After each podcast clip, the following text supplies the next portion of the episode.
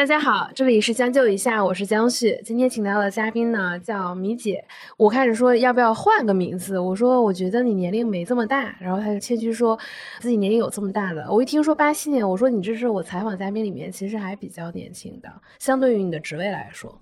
因为我之前在咱们上一次见面的时候介绍过我的经历嘛，其实之前在某一家独角兽的时候做到产品线负责人，但是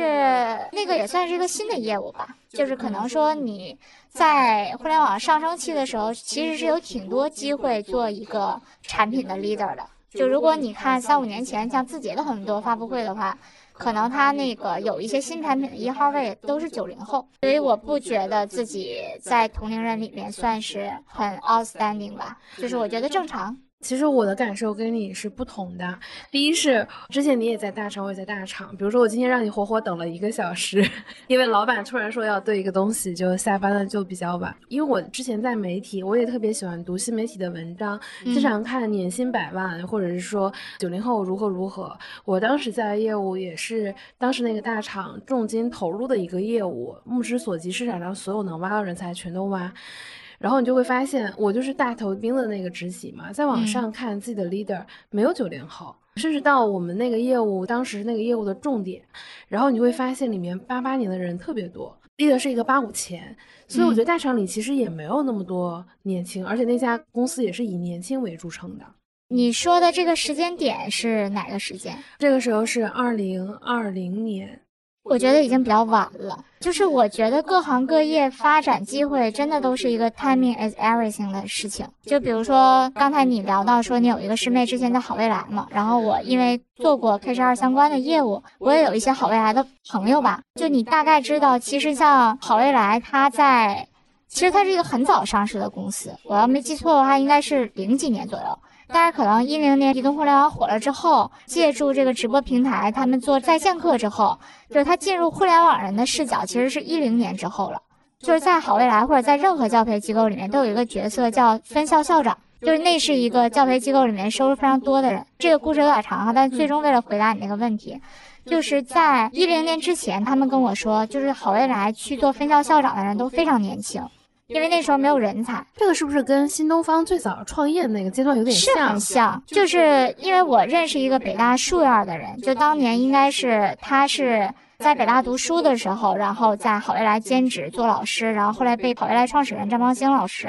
留在好未来，说你不要去美国读博士了，你跟我一起创业。他应该当年在，他是一个跟我同龄的人，好像他甚至是八八年的人，他应该是好未来当年最年轻的一个校长。对，就去分校做校长，然后后来当然也能回到总部提拔到很高，但是等一零年之后，甚至一五年前后再去教培机构或者在好未来内部想去做校长的人，是很难有这种机会的。原因就是分校都已经有校长，分校都已经建成了。这只是一个其他行业或者是历史的故事哈，但是放在互联网也一样。就你刚才说的是二零年的情况，但如果你放到一三年、一五年，甚至一七年。可能很多业务上面一号位、二号位其实都还是比较年轻的，就是三十岁之前，他可能带好几个人去做项目了。很多呀，因为就像我说的，我是一五年开始做互联网嘛，然后在 TMB 的一家，我记得应该是一五年到一七年的时候，就统计 TMT 三家平均的私龄，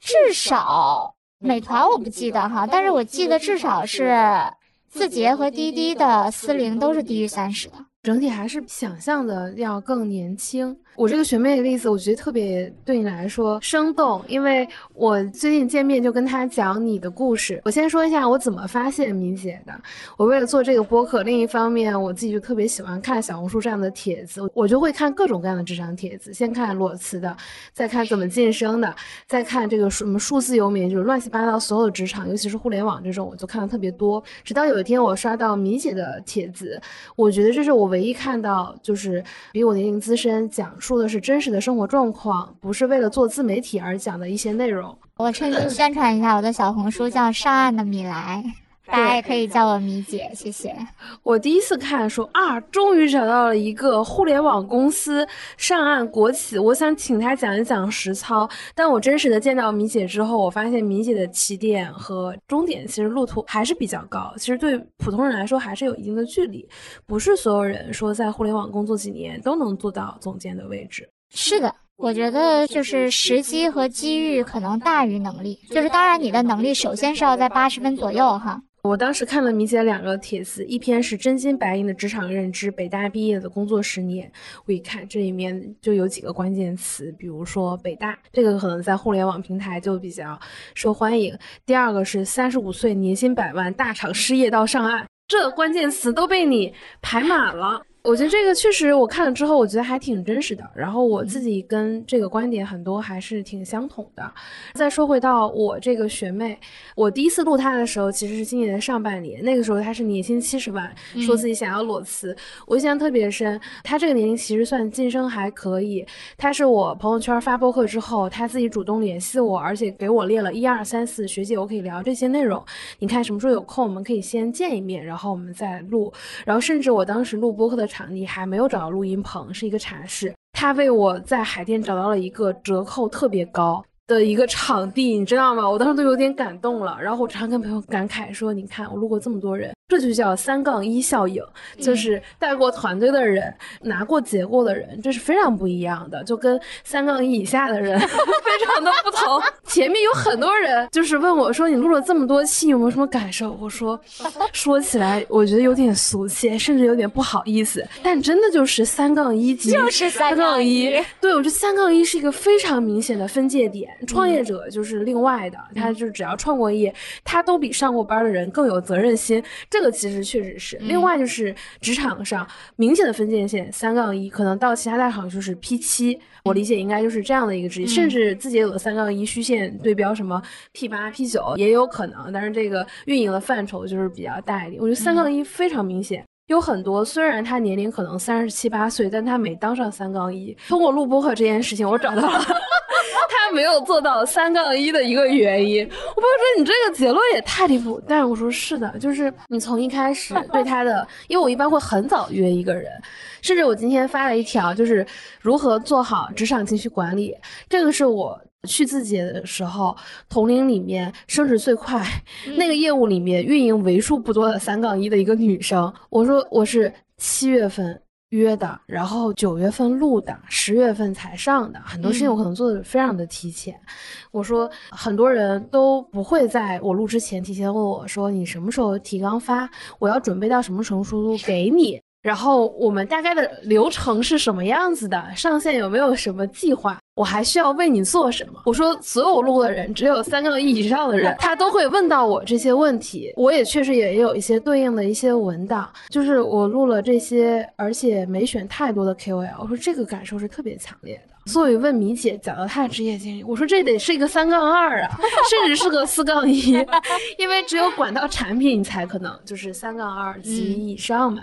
所以就是我，然后我那个学妹就是这个特征也比较强烈。当时她跟我讲的说，今年六月份就要裸辞了。然后我七月份的时候就问她，我说你裸辞了吗？其实，在之前我劝她，我说你不要裸辞，我觉得你可以周末 gap，是吧？周末去这儿玩，去那儿玩，跟你这休息也没什么太大区别。他说：“其实那个时候股票归属了，他也很想走，但是他又升职了，他可能年薪直接百万了。”我说：“学妹啊，你一定要保住你的工作，何必要走呢？这个钱很好的呀，要不把钱存在你这儿？对，要不然你说咱俩主要是我是运营，你是产品，这差别比较大。”他说：“其实那个时候他们已经开始九九六了。”他说：“这个，因为对于他来说，他已经结婚有备孕的这个计划，而且他家里确实是不差钱，她老公家里也不差钱，就该有的都有了。就是他确实也是觉得这个性价比不低。然后今天中午在我见米姐之前，我们吃饭，他已经开始给我发帖子，已经做好了两种路线的计划。”一种是去高校里当老师，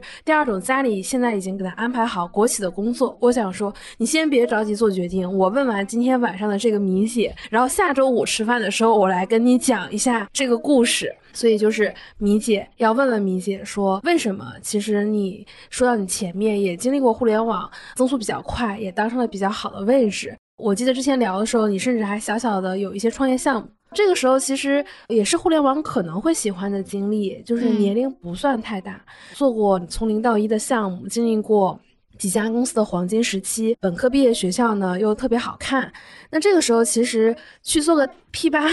总没问题吧？就是 P 九，可能这两年确实是要看一些缘分。为什么就是突然之间转身去国企？大部分人对国企的印象就是一种就是上班不太忙，很轻松；另一种就是一些比如说到三十五岁没当上三杠一的人的一个收容所。所以我就特别好奇这个问题。明白。其实我做这几个选择，讲一些单点的思路吧，可能也不太成系统哈。第一点就是我结束创业那个时间的话，就正好是在我年龄踩着三十五这条线。当我重新再回头去看职场的时候，我确实就像你说的两种选择，一种去大厂。其实选国企的话，后面讲一下，就是其实有机缘。但是那个时间点重新回大厂的时候，其实因为也就是去年，就是大厂的或者互联网往下走的这个趋势已经挺明显了。就已经跟我二零年、二一年的时候离开互联网的时候行情不一样了。这两年我有朋友跟我讲说，其实你二零年去的时候已经晚了。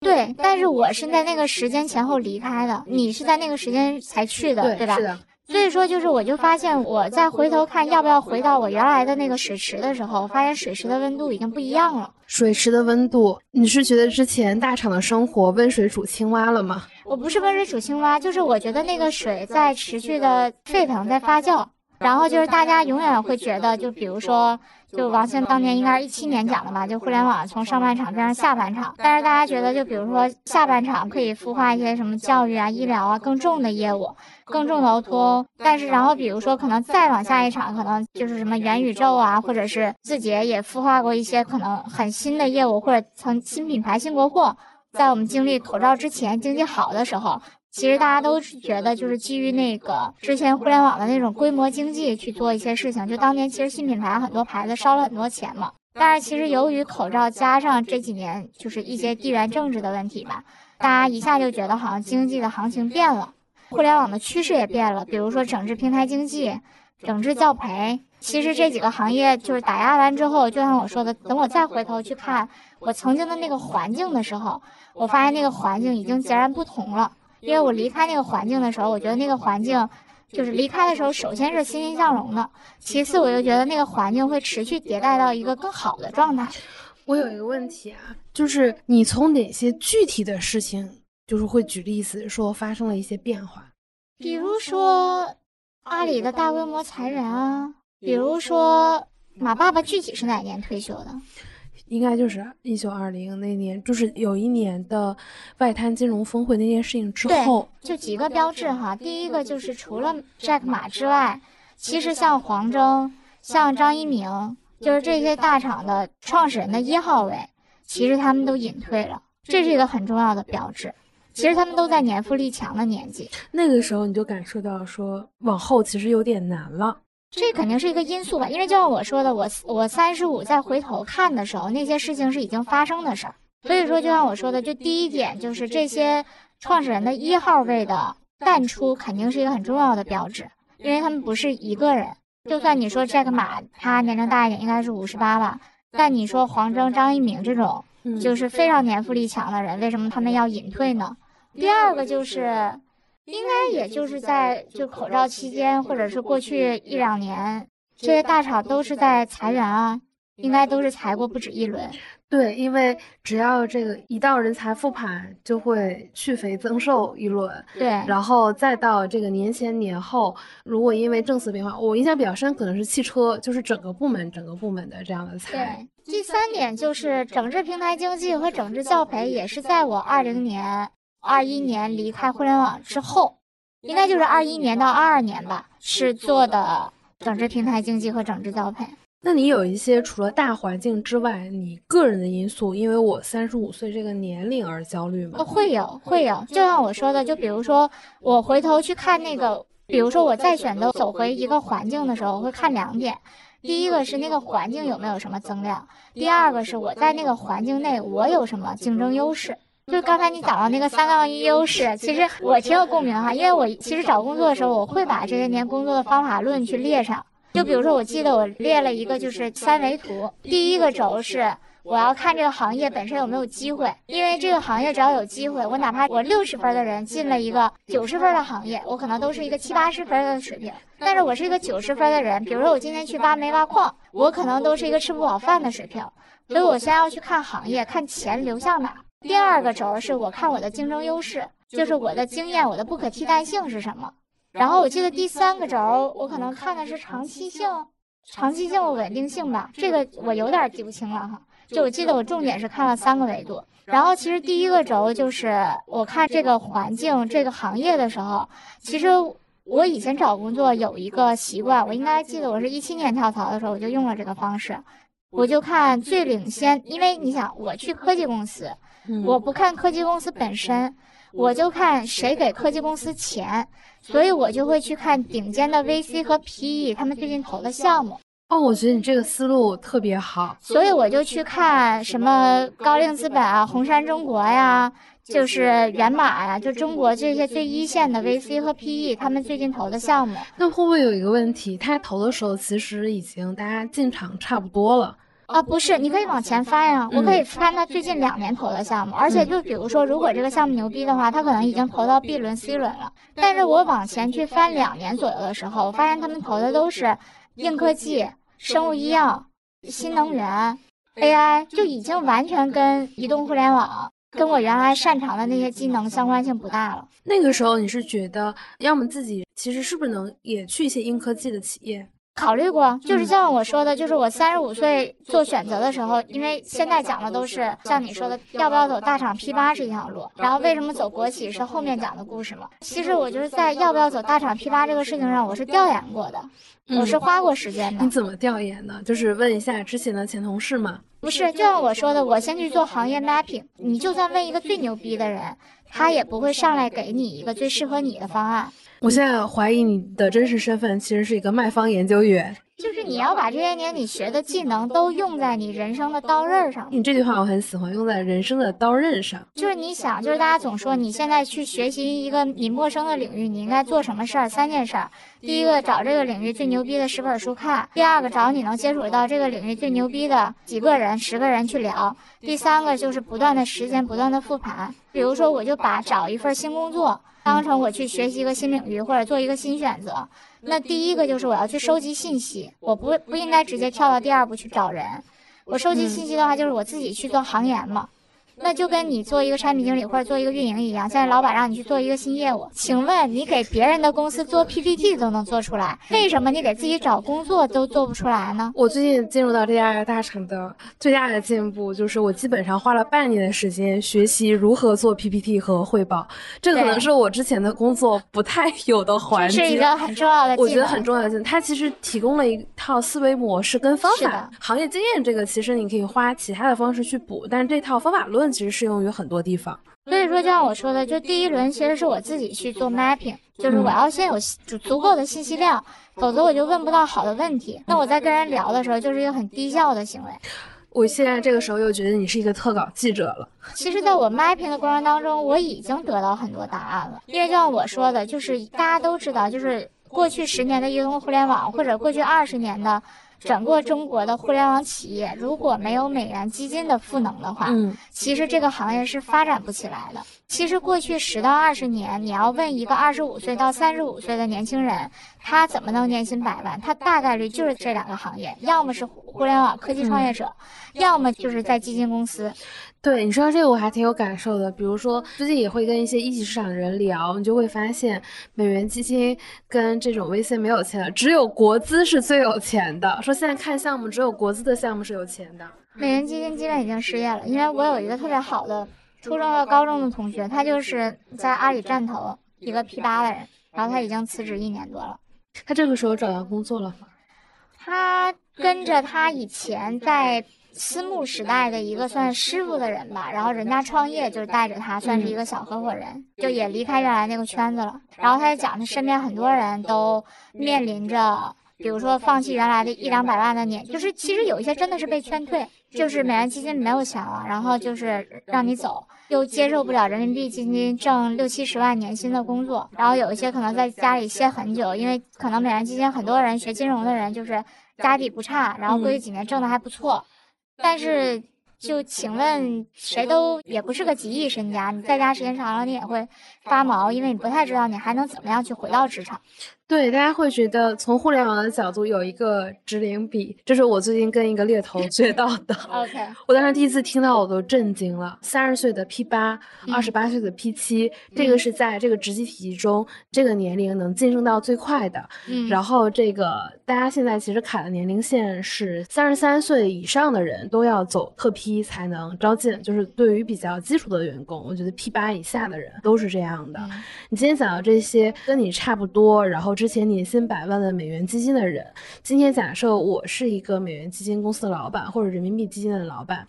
同样的六七十万，我为什么不招二十八岁的高潜？又聪明又好用，然后没有家庭，可以更努力的工作。我为什么要招一个可能三十五岁上下，之前年薪百万，他要降薪再来，然后我的年龄可能跟他也差不多，我怎么去管理他？这都是一些问题。就是大家也要意识到，这一两年是一个多难的就业环境，就是。你给一些年轻人就业机会，或者给他们长一点心，让他去做一个大龄的人回头干的工作的话，可能给一个年轻人来说，那是一个很大的筹码。心态已经完全不一样了。我最近做项目的时候，我跟朋友讲，我说我如果换到我三年前做这么大预算的一个项目，我每天都能兴奋的睡不着，然后要夜以继日的为这个项目去服务。到现在这个年龄，当然我以前也没做过这么。多预算的项目，我的心态就变成了，那么多钱和我的关系是什么？好像也没那么大。但是在简历里面确实也是比较好看的一个部分，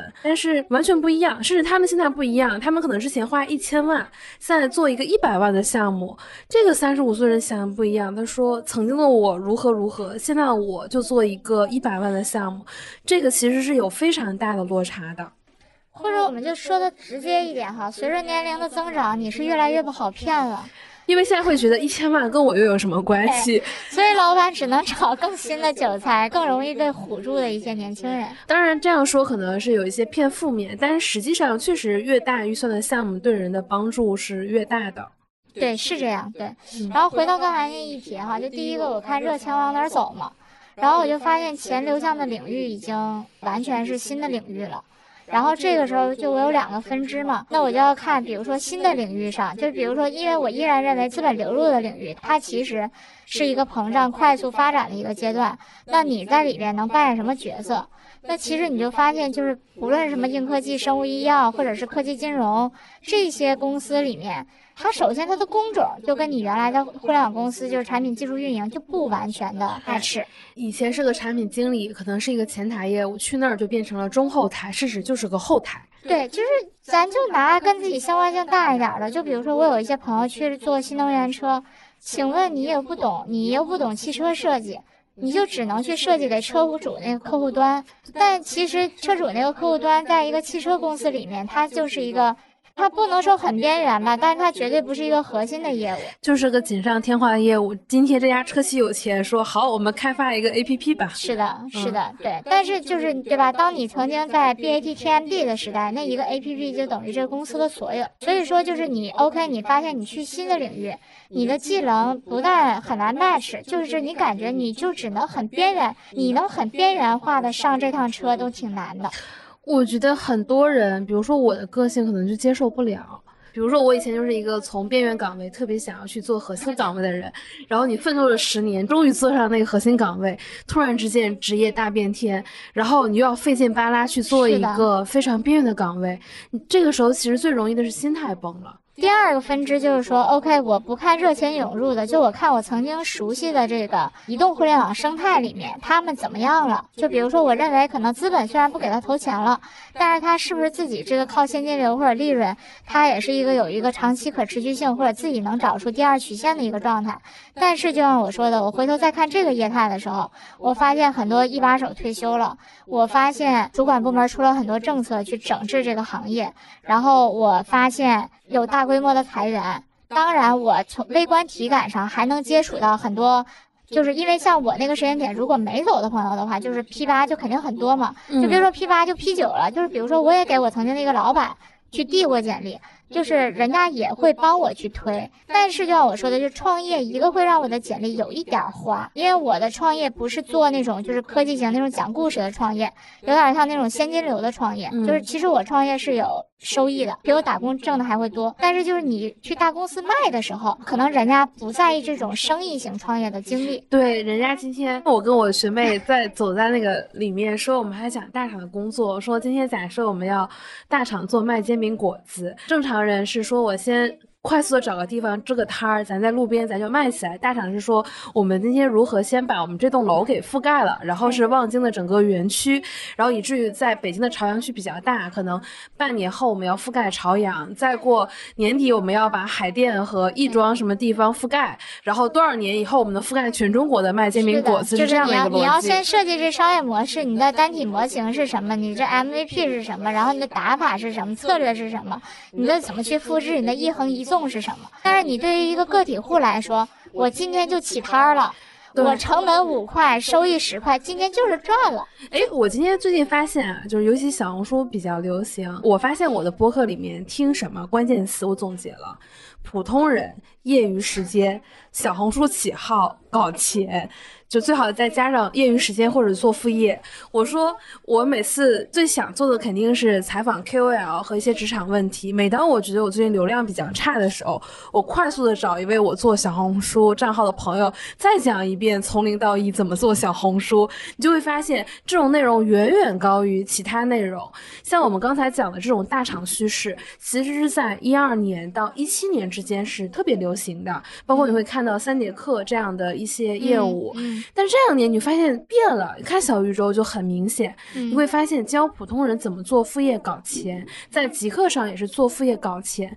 大家已经不关心这种宏大叙事了，就想知道怎么业余时间能快速搞点钱进来。对，因为我觉得就是各种微观体感和这个宏观的这种形式都非常直接的告诉你，就是那个时代结束了。就是你说三节课很好啊，那你看黄小灿自己现在在干嘛？黄小灿在做个人 IP 啊，他在做个个体户呀。我常常跟朋友讲说，黄小灿就是这个。阶段到顶的一个信号。你看前段时间，我印象特别深。我当时刚进大厂之前的一周，我特意买了三节课，两千块钱的运营课，它有七天的反悔期。当我加入到那家大厂的第二天，我就把这个课给退了。我以为你是第六天才退的。然后我就发现完全用不上，这业务不需要那么多。你进去之后，那 SOP 你就照着干就结束了。Yes，只要你高中生毕业，没问题，大厂工作都能胜任的。你看他做过这个运营课，之前卖的很好，其实就是互联网最好那两年卖的很好。然后这两年他从三节课出来，前段时间是如何教你做课程，知识付费这事儿也基本上差不多，就没那么多。当然有的人会说还很好啊，或者更好啊，但我其实不这么认为，我觉得最好的时间已经过去了。然后就是操盘手。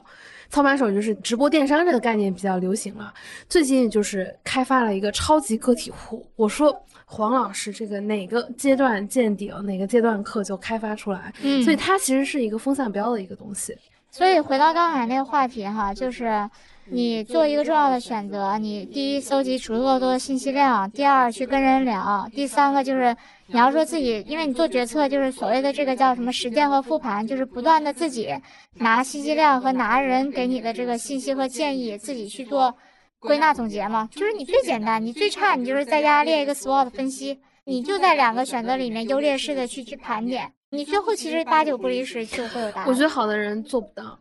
就是以我聊过这么多人，其实除了这是一个二杠二的技能哦，是吗？很多二杠二找工作的时候是这样子的，我是 A 厂经验，我跳到 B 厂。但是说实话，你不到三杠一不带团队，其实二杠二很难去拿到一个类似三杠一的职位了。但是这样哈，我觉得会用 SWOT 分析本身是个二杠二的技能，但是会用这些刚才我说的这些方式操盘去做一个工作的选择，我觉得至少要三杠一。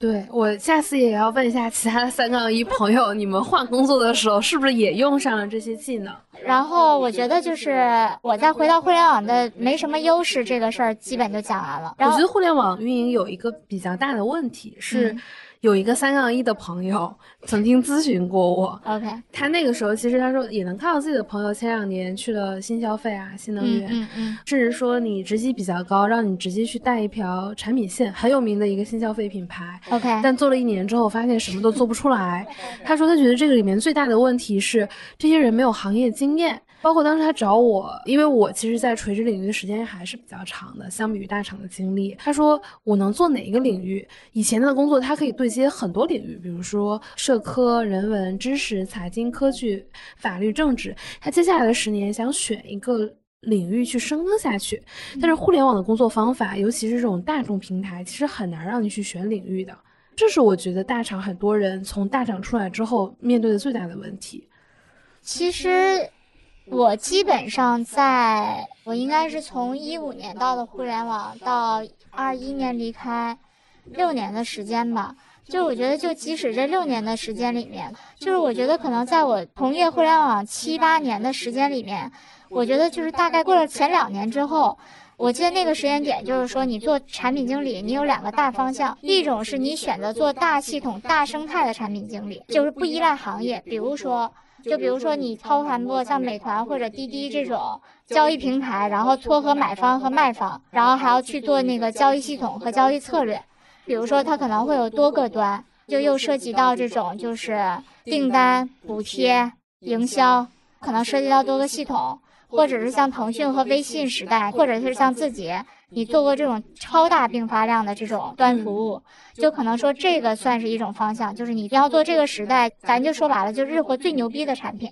这是一种方向哈，嗯，还有第二种方向就是我做一个行业产品经理，就比如我做汽车后市场，我做二手车，我可能就是在什么汽，我可能最早从什么汽车之家开始，然后我可能跳到什么瓜子二手车，可能说等字节或者或者滴滴做这种汽车后市场，或者做个叫什么懂车帝这种垂类业务的时候，我就往这里跳，或者就像我说的，我做 K 十二，或者我做医美，就第二种就是行业产品经理。其实当年我是选择了第二条路，就是我是做了一些跟教育相关的一些产品和服务。那那个时候你想持续在教育这条路上走吗？是的，所以说就是为什么我三十五岁回头看的时候，我回那个业态的优势很低的原因，也是因为双减这个事儿对整个这个教育业态打击也是很大。所以基于种种各种各样的原因，你就回到了国企。其实今天我们主题是讲说怎么回到国企，所以可能我就要找几种业务情况来问一问，这也可能是我周围的朋友的一些案例。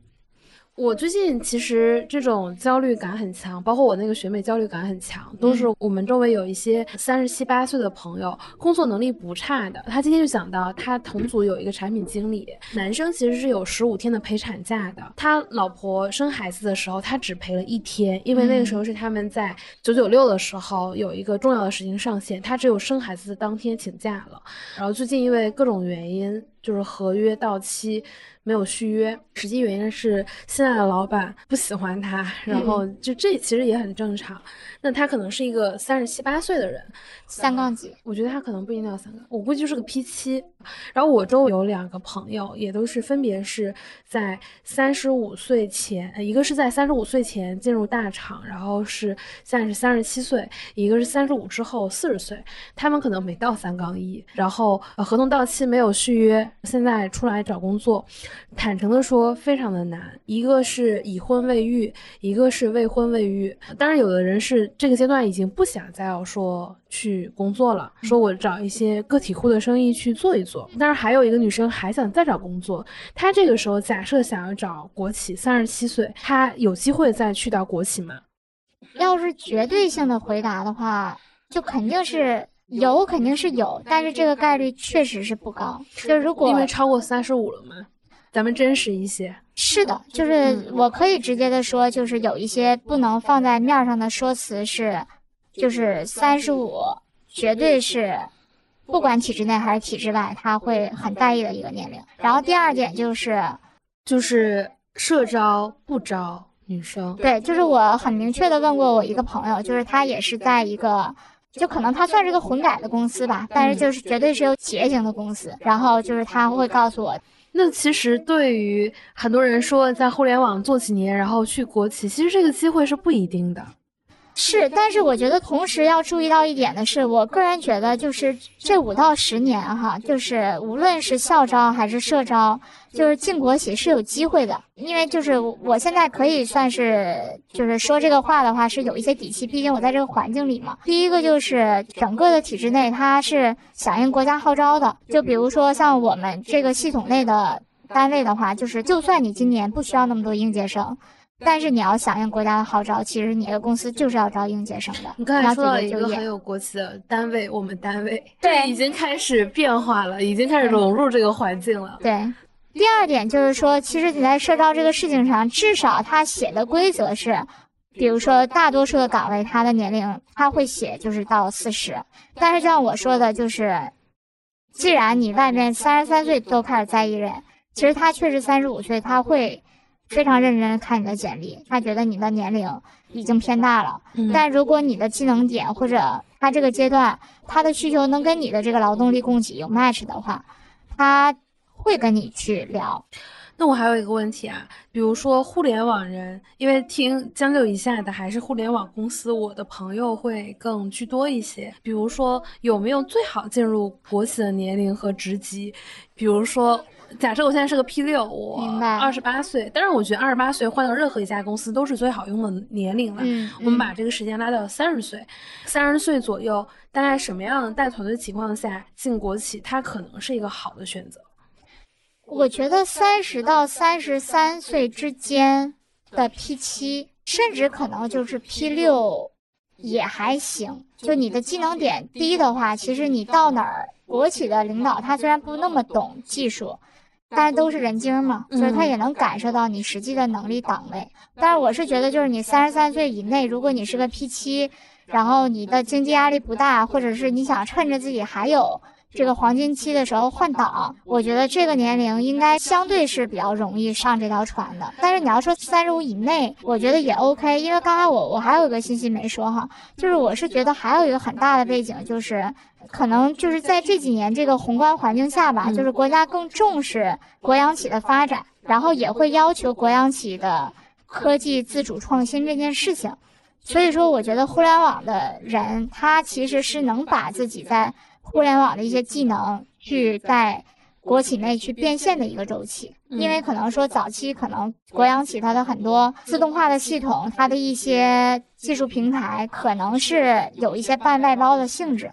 但是现在就像我说的嘛，就是科技自主创新这个事情，要求它有更强的这个产研的能力，那它就需要这个互联网的人才。我觉得这个趋势或者这个需求下，那其实就是社招是有一定的空间的。那假设，比如说是三十五岁以上，在我找工作的时候，我可以把国企当成一个比较重要的选项吗？我觉得就还是看你的竞争优势，就是还是看你在哪个水塘里边能砸出个坑。至少我觉得不应该完全放弃国企这条路，因为我真心觉得可能就未来十年，大家都要对环境保持一种谨慎乐观的态度。可能是未来是国企的黄金十年，对于职场生活来说是吗？我觉得可以这么说，就或者这么说，就未来十年。除非你真的有一些高精尖的技术，或者你有一些殷实的家底去做创业，至少我觉得，就创业对于大多数人来说，已经是一条很难的路了。未来十年的话，我一直觉得上班是最轻松的啊！对对对，就是创业要承担责任。其实我们大部分的时候上班是老板在承担责任，我们其实并没有承担什么责任。但是我觉得你在打工的时候就就有这样的视角是很好的，因为很多打工的人不幸福，或者他在打工的时候。做的不够好，就是因为他不能用一个老板的视角来审视自己的工作，所以就是你意识到老板替你承担了，那你其实做这份工作，无论是幸福感还是你的换位思考能力，你是比别人强的嘛。然后这无形之中可能会提高你的一些效能感。然后回到刚才那个问题哈，就算你今天是一个三十七八岁的人，我觉得你不应该放弃国企这条路。就第一个，就像我说的嘛，我觉得其实国企是有发展机会的。然后宏观形势下，就是国家会更重视国央企的科技自主创新，然后它需要互联网的人才。然后第二点就是从你自身你去搞工作，或者咱们就搞钱吧，中间人这种，对吧？那其实你无非就几条路，要么你就是创业自己当老板，要么就打工。然后国企。只是在打工下的一个分支，还有一个分支是市场化的机会，就比如对互联网。OK，那我觉得创业对大多数人来说是很难很难了，是的，你就只能在打工的这两个分支下去做选择。那这两个分支为什么就算你年龄大，你也不要放弃国央企呢？原因就是，如果未来十年宏观经济，就是比如说我们进入到 GDP 每年百分之五的常态化发展，甚至我们觉得如果一些外部形势更紧张的话，我觉得百分之五都是一个很难的数字的话，那我觉得其实私企、外企阶段性的裁员都是一个很普遍的事情。我其实现在这两年，因为我自己经历过裁员嘛，然后我其实对这个事情就会变得比较敏感。然后我周围也有就是当上团队 leader 负责有裁员指标的朋友，就会发现有的公司甚至一年四次或者五次，这都是大厂一个常规的节奏了。对，但是关键问题就是说，当你二十五到三十五，或者是说当你三十岁之前的时候，裁员无非就等同于实在不行就是，无论是你在出租屋里，还是回老家住几个月，然后多去投投简历。但是等你成为一个中年人，要去为家庭负担责任，甚至你生了两个孩子的时候，失业是一个很沉重的负担。就像我说的，就是当我三十五去择业的时候，我都会觉得我的竞争优势在某些领域是显而易见的降低。那请问，当我三十八岁失业，如果有一天我四十五岁失业的时候，我还能回到职场吗？不敢想，就是我看着我这两位就超过三十五的女性找工作的时候，就她们也会给我很多建议嘛，就比如说要垂直于一个行业，就比如说在进入到这样的公司的时候，你正好卡在三十五岁这个年龄，其实这个三年的时候，你就要想一想，甚至有些机会它天然就没有向上的空间。是的，位置可能都已经占满了，他现在就是想换一个有资源的人再洗一遍。可能你需要我这段互联网的经历，嗯，对，这些都让我觉得，其实应该是至少是在三十三岁之前要把这些问题都考虑清楚。现在小红书有一个特别流行叫“布局二零二四”，我每天都冲浪小达人，你知道吗？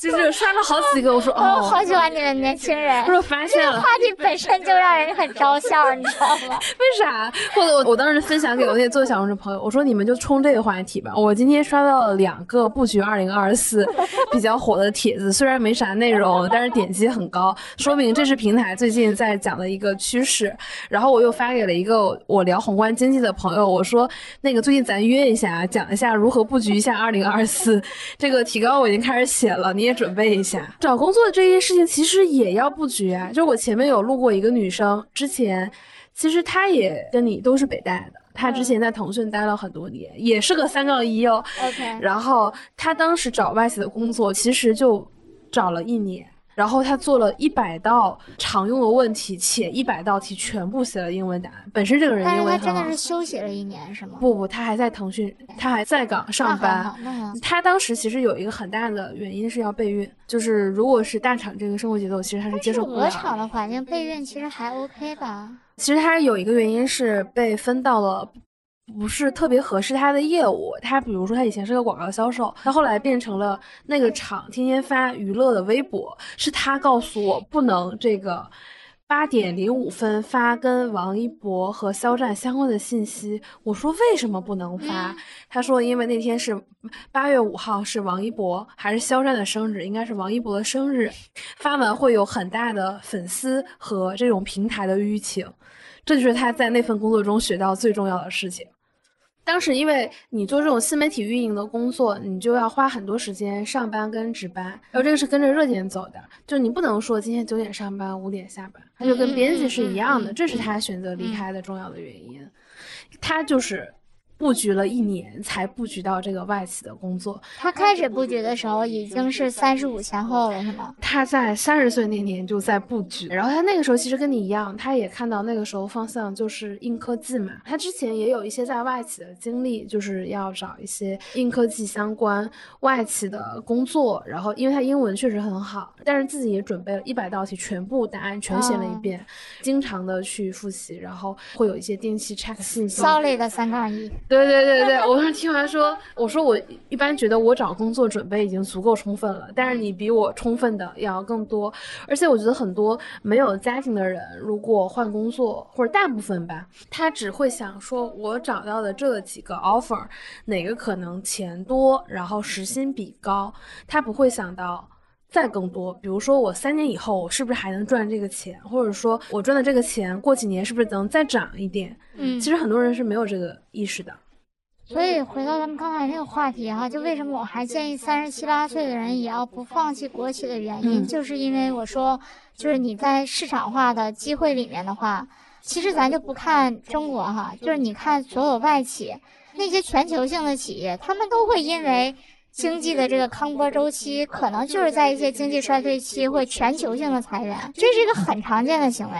我觉得，比如说像我毕业的时候，它很大程度上就没感受过下降，对，因为只感受过增长。是的，前段时间我自己留了我自己的那个微信号嘛，就会有。不同的人来加我，有一个应该也是券商的品牌的一个女孩就跟我说，我们就聊了一会儿。她说她的预期很高，就是因为他在读书的时候看到的都是很年轻，然后负责团队，然后升职很快。到毕业你会发现这个市场完全变了。比如说，在我这几年三十岁之前，我会感觉到自己一直在进步，无论是职级啊，还是钱，或者换到大一点的公司。三十岁之后遇到裁员以后，就会发现，天啊，原来还会遇到问题。我感觉我的钱涨得没那么快了，我的职级也变得慢了，这是为什么？就是没有遇到过。我觉得人都会有一种迷之自信哈，就如果你刚开始工作的时候，你是在一个经济的上行周期去去走的话。你就会以为这就是人生的全部，你以为世界都是这样的，但其实就是经济就是有上有下。如果你去问零八年毕业的，就是学金融的人的话，他的感受都是很差的，就是可能当年就是清北复交这些人，就是零八年金融危机的时候，他们毕业可能想找一份银行的工作都很难。但是可能说就是他是在下星期开始就业的，但是可能说他们工作两三年之后，他们重新能找到一些一二级市场漂亮一点的工作。那就是他擅长的那个领域的那个业态开始复苏了，所以说现在无非是我们这些擅长走上坡路的人开始走下坡路的时候，我们其实没有任何走下坡路的人生经验，然后总想用以前的经验去，不管去复制未来的成功也好，或者解今今天的题，可能都是不对的。所以说，我说就是，比如说三十七八岁的人，当然，我认为如果你是一个 P 八甚至 P 九的话，如果你还能找到这种市场化的高薪机会，然后你有比较强的心力体力，我也觉得其实你再去接着去挣这笔钱，哪怕你觉得干到四十岁、四十三岁、四十五岁，可能你会失业，我觉得你也可以去接着去往前冲，因为毕竟这个对吧，落袋为安嘛，对吧？对。但是就是所有人。今天都要有一个意识，就是未来十年里面，你在一个纯市场化的公司，甚至你在体制内，对吧？咱们也说什么可能有公务员降薪等等，就是你不管在哪个业态，你的裁员风险都比过去十年高了很多，这是显而易见的。那你就要想，你在一个市场化的机会里面，你就要盘算，你以家庭为单位，你能不能接受你四十岁、四十五岁有一天被裁员的时候？你真的就可能回不到职场了，就是你要彻底去找一份，不是原来的那样的工作经验，就是咱别管是这个开滴滴还是送外卖吧，就类似的，可能你要去做一个彻头彻尾的转型，去挣一个月薪一万的工作。对我最近会有这种危机感，就是因为我天天早上用十五公里以内八块八的拼车来北京，我觉得滴滴这钱已经开始不好赚了。十五公里我只需要花八块八，我就我就可以去上班了。对吧？你就想地铁可能都要五块钱、三块钱。对，然后你如果它在延时，每三分钟再减一元，我是五块钱我就到了公司了。对，多难呀！嗯，多么艰难。你觉得你又在互联网算是做过高自己也算做过创业啊？当然说小点，就咱就做个个体户也行，对对，做个个体户赚钱。然后现在到国企，你觉得国企和互联网的核心差异有哪些呢？因为我在网上看的，其实大部分都还属于刻板印象为主。我觉得从工作的环境和习惯上，最大的几个差异，第一个就是说，如果说互联网。还算是一个比较鼓励或激励创新、不那么讲究科层的环境的话，我觉得国企肯定是要把这个对于制度和规则的遵守放在第一位的事情，就是你所有的这个创新或者对组织的这个新的建议或者是一些改革性的意见，最好都是在尊重这套既有规则的体系下。就是或者我说的直白一点哈，就是你要把老的规则用的溜溜的，才能实现一些新的规则、新的想法的落地。那这里面难道没有像《延禧攻略》魏璎珞这样，就是我定胜天的人说自下而上的这种人吗？百分之九十九这种人应该是第一集就会死掉，百分之一的人就是他家里可能是什么？他家里就算是通天，他的。长辈也一定告诉他，你给我老实巴交的就在那儿干着，就是他反而不会扮演这个角色，因为就像我说的，其实那个前辈扮演的是一个掌握这套规则的人，他何必去让那个年轻人去做那种颠覆规则的事儿？如果他觉得这个颠覆规则有意义，他掌握实权，他当然就可以去做改革。他如果觉得没有意义，他自然会让这个晚辈说。你就好好给我干着，看着学习着。我觉得这个这条建议其实面向着还是有一些向上心的同事。嗯，那假设我抱着一个，我就想找一个国企的上班，按时打卡，最好能摸摸鱼。OK，第二点建议哈，你不要认为到了国企就能是躺平。如果你认为大厂你的。辛苦程度假设是十分的话，我觉得在国企你付出七分到八分，可能就能做到一个不错的水平。但是你不要妄想说你在国企里面做到五分或者低于六分以下，你觉得还能安稳无恙的水平？因为现在这个市场不好，没有人会花钱养一个闲人。所以我觉得你要有这种心态，就是你在大厂加班到九点十点，那你在国企你是不是也得？干到个六点半，或者是对吧？就是你是不是上钟的时候也勤快一点？如果你认为你又想按时下班，上班的时候还想按照摸鱼去处理，我觉得今天也很难。这个就是实情。对，因为我发现我周围国企的人有很多人，其实下班也没那么。早，尤其是我周围公务员同学，无论是在江苏还是在北京，经常加班，且他们都是没有加班费的，而且他们不是那种我们印象中跟钱最近、最核心的一些部门，甚至是一些我觉得不是那么重要的部门，下班时间都很晚。对，因为就像我前面说了，就是这个系统里面它的制度和流程可能是积累了很多年的。虽然大家都觉得可能有一些流程过于冗余，但是它存在一定有它存在的原因，哪怕这个原因可能是两个部门大佬之间的对于这个话语权的争夺，但是总之就是你要意识到，任何制度和规则的沉淀都是一个博弈之后的结果。对，没准就是保护你呢。对，就是它存在就有它存在的原因。如果你把这个制度和规则打破，可能就变成了两股势力推推搡搡。而规则至少它是一个写得清道得明的东西，无非就是你费点劲儿、费点事儿去推动这个事儿完成。如果没有这套制度和规则的话，可能你就要请示请示 A，又请示请示 B，其实也是同样消耗时间的。对，而且消耗的就是你自己。如果有规则的话，其实还分散了这个风险。其实你提到加班那个问题哈，我觉得最重要一点就是，无论你是在大厂工作还是在体制内工作。就中年人如何能把体力的消耗和心力的消耗解耦？这个黑话太强烈。你如何对吧？就是这个劳体时候能不劳心，这个是很难的。我觉得我今年就是工作到三十岁以后，我开始不太劳心了。我以前情绪消耗非常大的，别人说现在听起来说我的声音温和而坚定，我说你不知道，我刚毕业一两年，我都是哭着从新新天地的地铁站坐到上海五角场地铁站，日日流泪啊！那个时候去过五角场，我有上台的朋友啊，对，好多年前的时候，对，就我刚工作两年，为工作，所以你的 turning point 是什么呢？我觉得其实是从媒体到大厂后的一年。然后我突然间遇到了一个非常强竞争的环境，这是第一点，这可能是比较偏后。前面是我跟你说，在这个我从新天地地铁站哭着坐回到五角场站，下了车，我分别要给我的两位朋友打电话，一位曾经是领英的最年轻的新媒体总监，现在已经加拿大。然后跟他打电话跟他讲我今天遇到了一个什么事情，因为我下了地铁要走到家还要可能六七百米，嗯然后就会跟他讲。然后另外一个朋友现在已经在 TT 从广州转岗到英国，在跟这个朋友 在讲，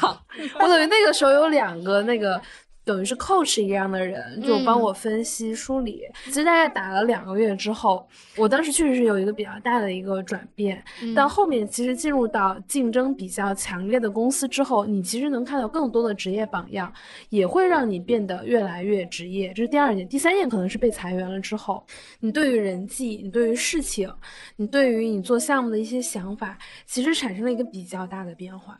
这些事情其实一步一步的，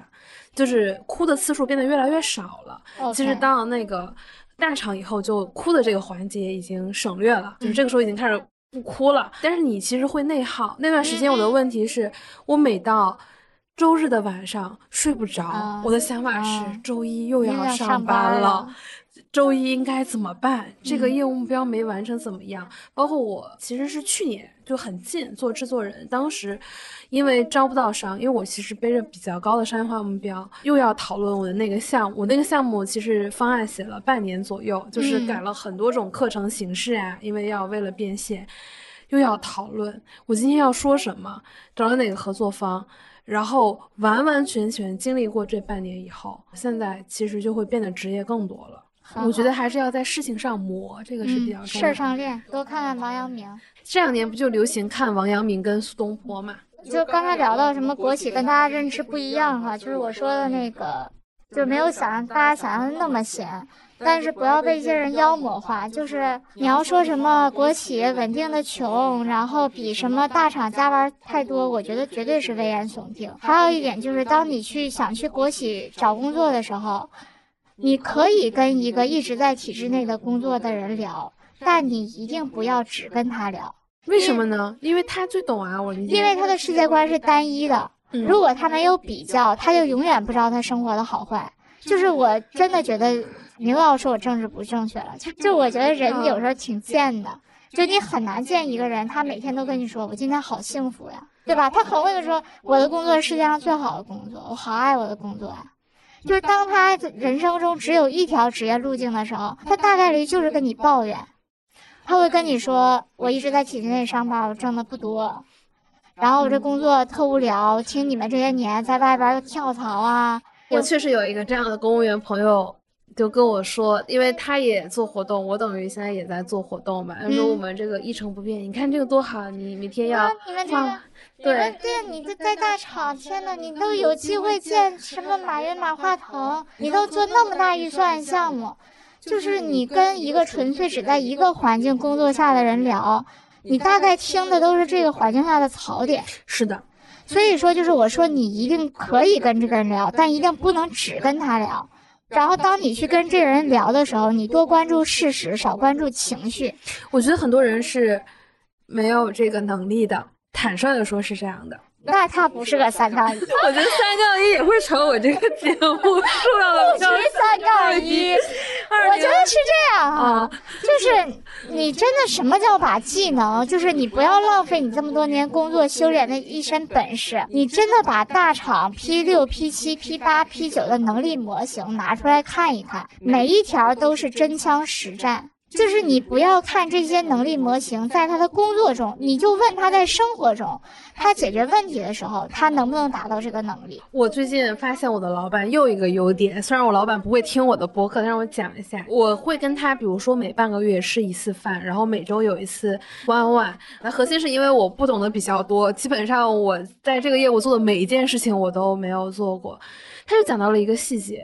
其实她还是一个挺漂亮的女生，她会每周周日把周一到周日的衣服所有都摆好，所以说这样我就会节省时间，就不需要花时间再挑选。嗯然后她还有一个最短化妆时间，最短每天只需要花十分钟就化好妆，而且她每天是全妆上班，这点是我非常敬佩的。就是不是所有女生能工作又很好，然后是全妆上班，且每天的衣服都非常的整洁干净有搭配，而且她甚至找到了一个最简单的时间方案，这就是一个把工作方法也拿到生活中的一个人。她多少级别？她肯定三杠一啦，不知道有没有到三杠二，她正在努力三杠二吧。很多的，他跟你同龄，就是虽然这个习惯很微小，但是他一定是一个对生活有思考，而且执行力很强的人。对，是的，我其实很震惊。其实我们经常刷这种互联网，能看到很多方法，但真的有没有人就是数年如一日之行？我觉得是不多的。是的，所以就是你看，仅仅无论是他的故事也好，还是我跟你讲，我在生活里面稍微了一用了一点我的工作技能，其实大家都会觉得挺脑洞大开的。原因就是你会意识到，有些人打工，他真的最后就把自己洗成了一个打工人。就是你没有真正把这些技能迁移到你自己切身的这个，咱们说实在，就是你的切身利益或者你的自身选择上。那我觉得你真的就是一辈子在给别人打工。我跟我老板交流的时候，我常常觉得我没动脑，就是他的事情，这个业务明明是我的，但他想的比我还要细。呃，是因为你就要相信，就是等你开始带人或者做老板的时候。我就意识到一点哈，就是我记得我小的时候，当我第一次走上讲台的时候，我就意识到我坐在座位里面，就是以为老师看不见，在书里边倒腾那些动作，是多么的小儿科和搞笑。就是你站到那个位置的时候，你就发现，第一，大多数场景你是一览无余；第二个，就算他真的用书挡住了你的视线，但是你从他的神情、从他的动作、从他的眉眼之间，你就觉得他在鼓捣事儿。所以你就要想，就是你的老板，一个站在上位的人看下面的人，就我每次都会想，我小时候第一次站上讲台的时候那种感觉。你这么小就有三杠一的，不是？就是当我开始想为什么老板很能很 sharp 的看员工的举动的时候，我再去类比一个有冲击力或者更直观的场景的时候，我觉得那个场景很直观。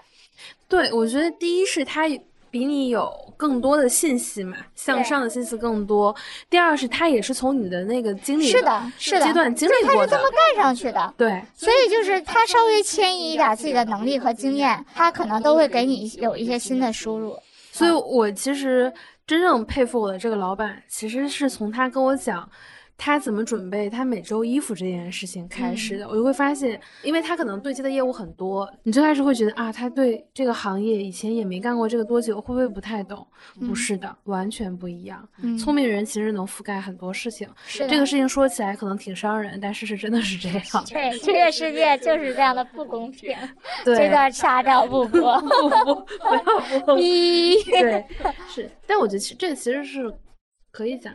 然后我觉得还是给大家那点那些直观经验。那我还有一个问题，说，我小红书最爱刷的是什么？国企食堂跟午睡。OK。啊，我想问一下，就是我小红书上看的那些国企食堂和午睡是真的？对对对对，是真的，是的。我觉得首先第一点就是，大多数的国企食堂都就挺好吃的。就是首先。这个规则应该不触犯什么，就是大概率可能说你饭卡里的钱应该是作为工会的福利打给你的，然后其实大多数应该是不需要自己交钱来吃食堂。第二个就是即使吃食堂的话，可能成本也非常低。我记得原来公务员是一块，然后可能大多数国企都是十块钱以内吧，就是花个几块钱，然后每天去倒午饭，然后有一些可能还会有晚饭。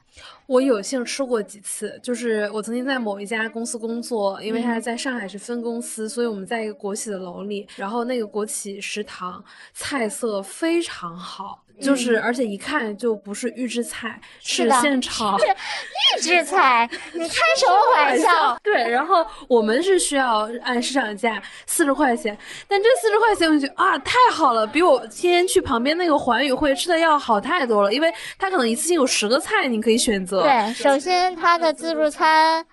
他每天的 自助餐就跟你刚才讲的老板的衣服一样，应该是就是我们是有菜单的，我们应该每一周都能刷到这一周的菜单，然后就基本上可能周内重样的概率很低，我觉得周内重样的概率应该是低于百分之十的。然后第二点就是它除了主餐之外，它可能会有个小吃的区域。对，就是我印象特别深，什么粉啊、面食啊、炒饭呀，比如说卤煮。臊皮，还有一些我没有吃过的地方风味，我都是在那个国企食堂吃掉的。是的，嗯。然后我觉得第三个就是肯定在这个卫生和预制菜这个问题上，你是不用有什么怀疑。应该大多数的话，应该也是用的是服务商。就虽然你觉得是在自己食堂里面做，但是我觉得这个服务商如果选的不好的话，你们这个行政后勤的话，应该已经被开了无数次了。我真的，我最近一个月我还经常跟同事讲，我说觉得咱们食堂是咱们公司最创新的业务线，就是他经常在办一些凉菜或者做一些小食的时候，不断的去挑战自己。比如说会有辣白菜炒饭，或者是就给你做完牛肉拉面，还非要给你做重庆小面，然后还非要给你做一个，就是他在不断尝试吧，超越自己那种感觉。然后这是食堂吧，然后第二点就是可以午睡，然后可能大家午休的时间会不太一样，就比如说有一些看你是十一点半还是十二点吃午餐，然后看你是一点半还是两点开工，但我觉得一般午休个三十分钟到一个小时都是有可能的。大家可能有一些就是不管你是在工位上，只要你在自己的工位上去做休息的话，就是整体上中午大家默认是。不工作的，当然，如果你已经到领导岗位的话，就不太好说。哎，这样说阿里还有个优势，午休两个小时，那已经很不错。算吃饭吗？算吃饭，就两个小时内，嗯，所以两个小时内我又可以干很多的事儿。我们说了，其实到了国企以后可能会面对的是什么？包括我们之前也讲了，就是互联网，以前你也经历过高歌猛进。我们除了这种现实生活肉身的这些差异之外，心态上你觉得要做的调整是什么？我觉得第一点就是降薪吧，可能我的收入甚至可能要跟五六年前一样。那你怎么调节这件事情呢？因为我想象一个女生很优秀，努力升职加薪，然后一年之内突然之间要降到百分之四十左右，我觉得这个落差是非常大的，而且她也没有什么其他特殊的事情。就是因为我可能跟很多人不太一样的，就是我不是之前有过一段创业的经历嘛。其实你大概就比如说你创业或者你做过生意的人，你都知道，就比如说哪怕你做一个三年的生意，可能你就是一年半很挣钱。另外一年半不太挣钱，所以说其实对于我来说的话，就是最后我就是那个生意我决定收摊的时候，比如说我结余了一下，然后我大概算一下我这几年挣了多少钱。但是可能说这个收入我也知道是很打工很难挣到的。其实我大概结束那个事儿之后，也是休息了两三个月开始国企这个工作的。那可能那两三个月或者那个事儿收尾的时候，我就我已经在那个事儿上习惯了，不是靠。稳定的拿工资，或者靠一点点涨薪去挣钱，就是你到了一定年龄之后，你会意识到，就是你看自己的财务能力，其实无非就是看你的资产负债现金流。我只是那个时候现金流不规律了，但是我算一下我的资产和负债，就比如说我资产有被动收入，然后可能我也有一些房贷，然后我算一下，就整体我的资产和负债还是比较健康的，但只是我的现金流可能看着不那么稳定，或者不如原来。说白了，就算你降薪，其实你到一定年纪，你差的是那百分之二十的月流水吗？你可能差的是三五百万，就是你裸辞的钱。是，对我自己其实说到这儿，我想到你的那个帖子里面讲的很多内容，我都很喜欢。比如说有一条是，打工的好处是风险可控，打工人的风险是失业，创业者的风险是破产或者是巨额负债，这点我是认同的。还有一个是我决定联系你的重要原因，就是你说月薪五万以上的工作都是高危工作，就为啥是五万而不是说其他的数据线呢？因为五万，我觉得基本上已经到了 P 七，甚至是一些就是 P 七稍微 Plus 一点的收入，就可能有一些 P 七的收入可能是四万，技术的 P 八一定大于五万，但是我觉得可能运营的 P 八可能还有的是四点五吧。对，所以我是觉得就是五万，可能如果是收入低的产品，也可能是在五万左右，因为这两年有降薪的情况。那很简单，我觉得 P 八就是个高危工作。就我本身，你可以认为，我就认为 P 八基本就是一个高危的工作了。这个高危是原因是什么呢？你就看对一个 P 八的要求，P 八的要求的话，就比如说 P 七如果是独当一面的话，其实 P 八基本就是他就是要求应该是在一个事儿上是一个专家、行业专家的水平，然后他能在就是核心就是他他要带着这个事儿，他要能拿到结果。然后它的管理半径是什么？然后甚至它下面要有两层的这个管理梯度什么什么的，你就发现 P 八的能力模型已经不是纯粹的个人奋斗就能满足的，就你一定要有一一摊这样的事儿，你人得行，事儿得行，人和事儿得匹配，你才是一个 P 八。我现在突然理解了，我老板升了一两次 P 八没升上，然后他的老板就一个 P 九把另外两条线的业务并到我们这个组里，我们就变成了一个十几个人。本来它是两级梯度，但现在它其实是一个 P 七，然后下一轮调整的时候，HR 就是把那两个人给拉平了。虽然他们差别很大，但为了符合这个匹配，就把它拉平了。嗯，所以说就是你 P 八核心就是像我说的嘛，就是我觉得中国从来不缺能人，就是为什么说选择比这个努力重要？就是我个人觉得哈，其实是机遇比能力重要。对，就是你在不在那个世上？对，就是你总说选择，妈呀，你得有的选啊，对不对？就投胎你没得选，是你想选择做 Jack 马还是 Pony 马，你也不是选的事儿，对吧？你当年没有那个眼识去创业，没有那个能力去创业，所以说就是我是觉得机遇比能力重要。就你这个能力，你在那个机遇点上，你能去 match 上，能去爆发起来，你这个能力才能变现，你才能变成一个能人。所以说，就像我说的，你人得行，就是比如说 P 七赶上 P 八的事儿，它就有可能变成 P 八；但是 P 八赶上 P 七的事儿，它是绝对成不了 P 八的。所以就像我说的，就是你看，你得有这摊事儿，这个事儿的稀缺性大于你人的稀缺性。所以说，就是 OK，随着这个行业你在萎缩，在走下坡路，那 P 八就是这个事儿的机会就越来越少。现在的坑都已经被人家老 P 八占了。还有一堆嗷嗷待哺的 P 七是嫡系，要等着这辈子。就是我举个例子，我要等正处退休，我要等 P 八被裁。我其实觉得，就是本质市场化跟公司跟国企没有区别，是的规则是没有变的这个世界都是这样的 啊。这个我一会儿回去再讲一下这一点啊。啊，所以就回到刚才这一点上，所以你觉得 P 八是高危行业，你认不认同吗？我认同，对，但是你看，很多人卡在 P 七升不到 P 八、嗯。就我刚进这家大公司，有人就跟我讲说，很多人就是可能事情遇不到，他就没有办法变成 P 八，就很多年，嗯。而且可能还有的人可能一辈子就是个 P 六。科员确实，哦，原来是这样去对应，就是比如说科员入门的科员可能是 P 四 P 五嘛，校招生，然后工作两三年，副主任科员你就变成 P 六了，后来你能独立正科正科副处，最年你是最年轻的副处，你是最年轻的 P 七，你是二十八 P 七，啊你是三十的 P 八，有什么差别？哦没有差，有什么差别？都一样的。嗯这样一说，突然之间茅塞顿开有茅塞没有？顿开，有了，有了，有了。对，所以我回去我想补刚才那一段哈，就是你说再回国企有什么感受？就是因为今天没有做自我介绍哈，其实我在进互联网之前，我第一份工作其实是在国企里面工作了两年，嗯然后我开始做的互联网。所以说我相当于是工作了国企工作两年，互联网加创业又工作了六七年之后，然后大概在我工作十年左右的时候又回到了国企。然后我今天再回头看我刚工作的时候，很多想法就挺幼稚的。就是比如说，我曾经很反感这些制度和规则，就是我觉得就是它冗长，然后它的人际关系可能有那么一点复杂或者难拿捏。但是我今天再回头看的时候，就像我说的，就是这些制度和规则存在有它的原因。如果你敢于去打破它，要么是你自己被打破，要么是可能这个事情的交易成本更高这一点。然后第二点就是。我觉得人际关系，其实大家意识到，在大厂发展到今天这个阶段的时候，它的人际关系也开始变得复杂，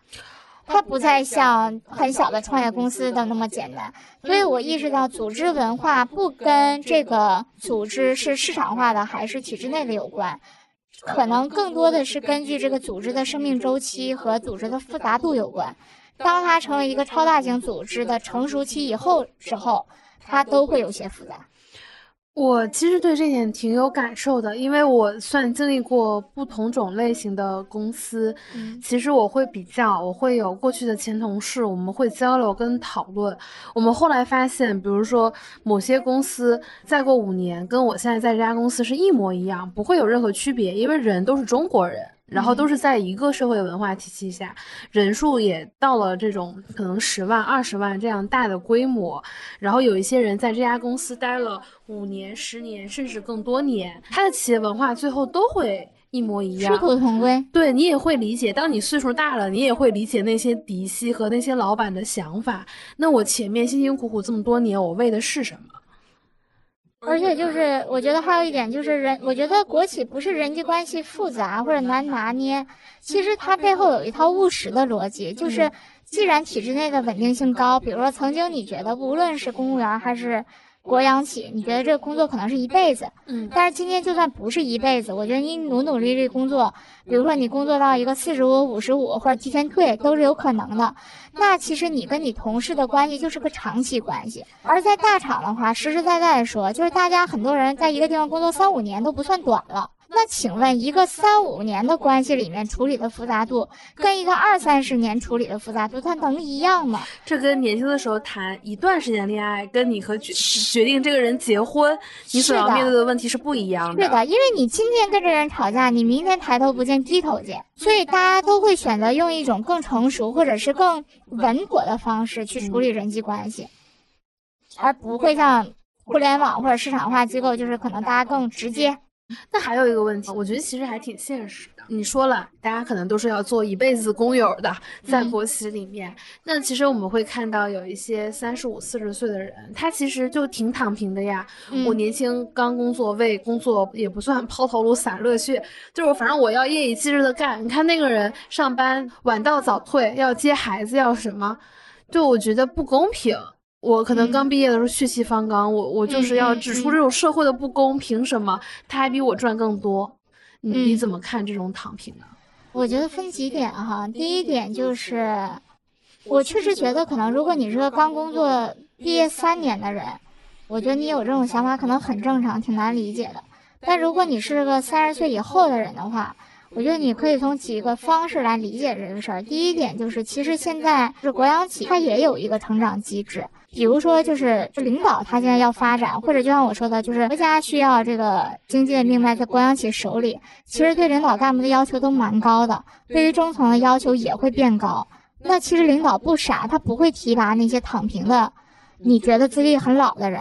他要从这个二十五到三十五这些中间力量里面去选拔，就是未来能往上走的人。所以说，就是你的努力是会有。不管咱们叫上升的空间，或者是有兑现的可能性的，这是其一。第二个就是，你不要觉得那个躺平的人能比你多挣多少，因为国企现在的工作，它也不是纯粹靠啊工龄就能就是拿这个晋升或者是多的收入的。就如果你能在某一个年龄，因为是这样哈，如果他今年三十七八岁躺平了，其实现在在这种领导干部强调年轻化的这个社会大环境下。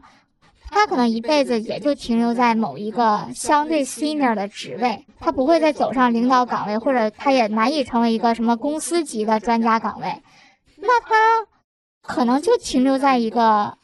中薪或者中高薪，可能就那样了。他的目的是不被裁员，而你的目的是可能还要在这个组织里面成长或者发展起来。虽然这个收入不如市场化诱人。首先，他不一定会跟那个老员工比，你很不公平，就是在待遇上很不公平，只能阶段性的有，但不太会。第二点就是，如果你真的能认为说，在这种体制内能往前走，能走到一些更核心的岗位，就往大一点说，就是你有一些更宏大的理想，就是对吧？你在这个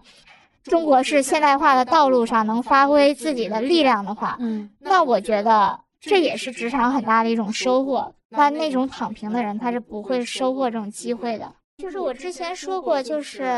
对于工作的态度的话，我觉得创业的时候其实是不太区分个人生活和工作的，因为任何一个选择创业的人，他肯定是无论是在这个影响力，或者是这个就是财务收益，或者是这个个人的成功上，他是一个很有欲望、很有药性的人。就是一个很有药性的人，他。选择创业的时候，他就已经把他想要的东西挂在了他生活，就是 work-life balance 这个事儿前面了。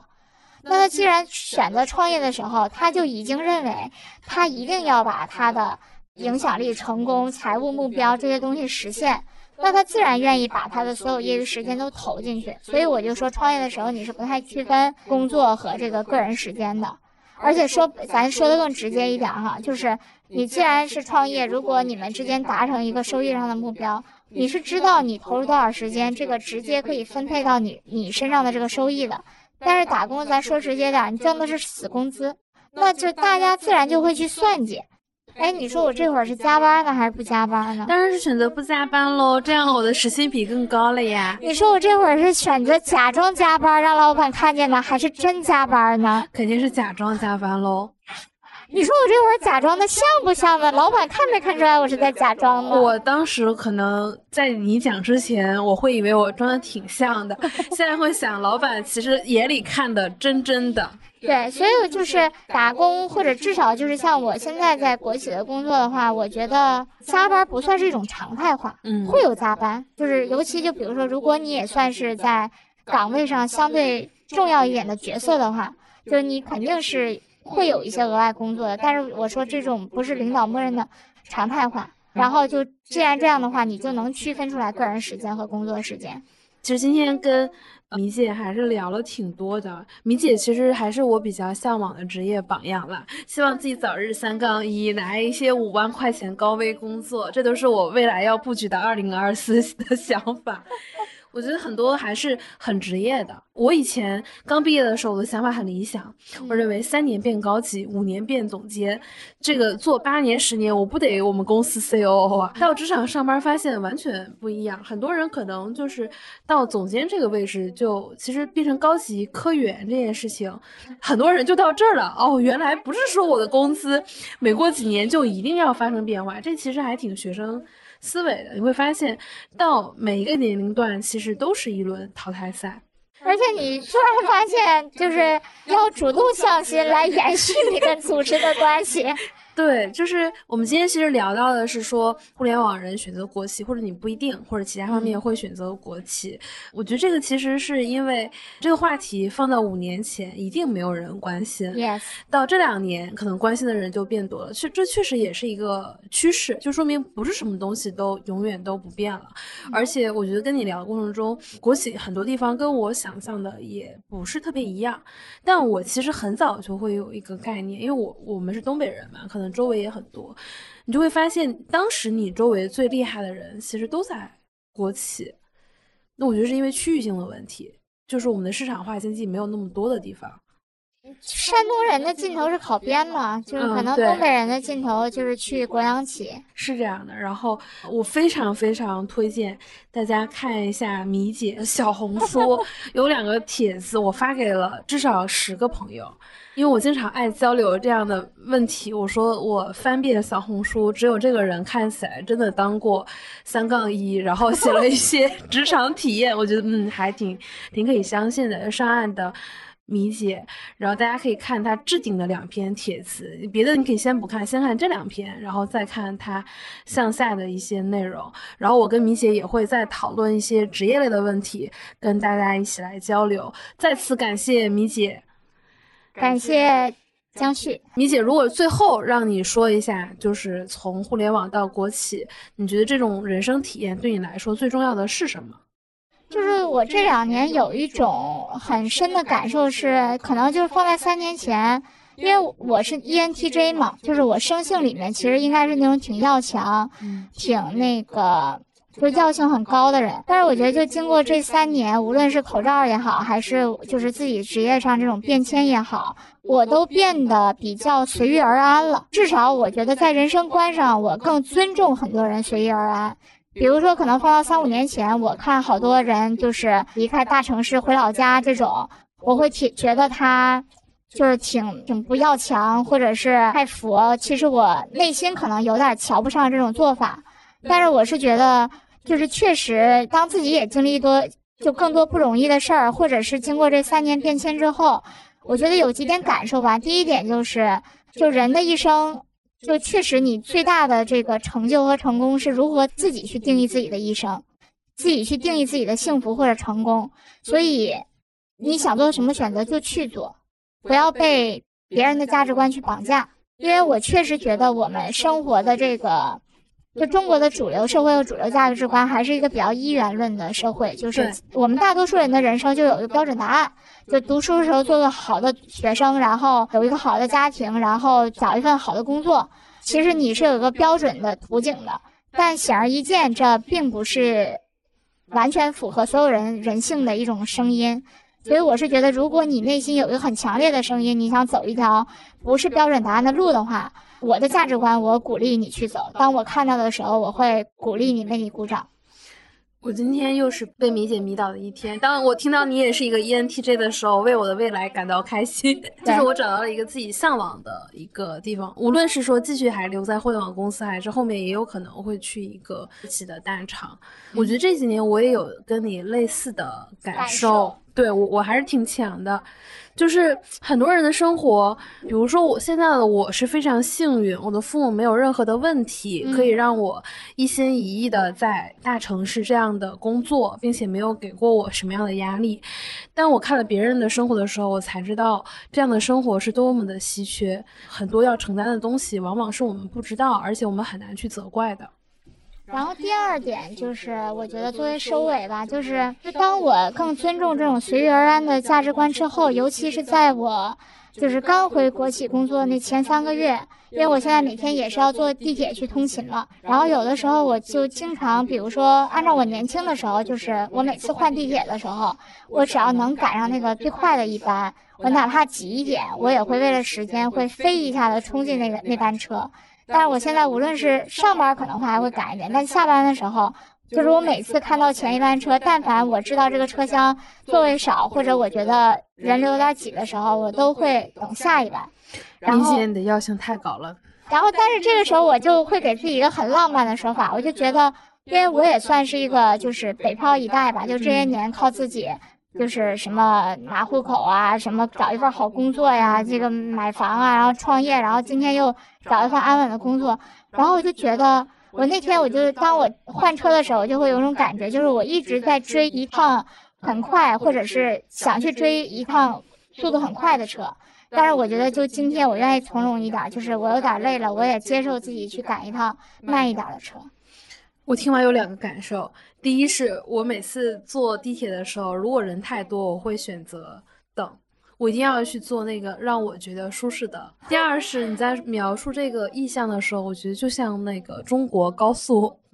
发展的经济的列车，之前的你其实一直在追那个列车。是的，啊，当然这个比喻其实不贴切，就是我们的列车呢高质量发展了，现在选择更有规律，不一定要是最快，但它一定是损耗最低、最优方案。这个时候，其实你可以选一个不是那么快的列车，其实一样能达到我们幸福的终点。对，这一个是最幸福的选择，还有一点就是，其实就是过去这改革开放四十年，包括可能说作为互联网人，你觉得你错过移动的人，你会羡慕赶上移动互联网的人，但是移动互联网的人又会羡慕 TC 互联网的人，PC 互联网的人可能会羡慕做房地产的人，房地产的人会羡慕改革开放第一批下海的人。Whatever，就是其实我刚才形容的这趟车是说，你总会去羡慕那些比你赶上上一波红利的人。对，你永远没有珍视到说，就是你有你的车，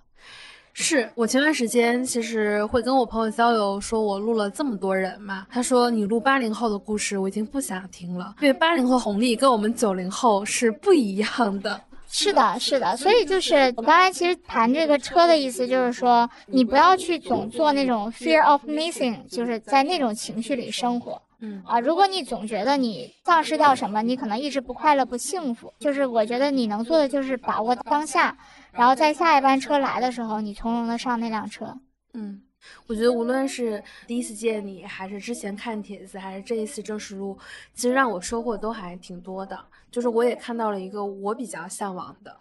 职业榜样。也非常感谢你，回家我就会布局我的 二零二四。记得写一下这个主题。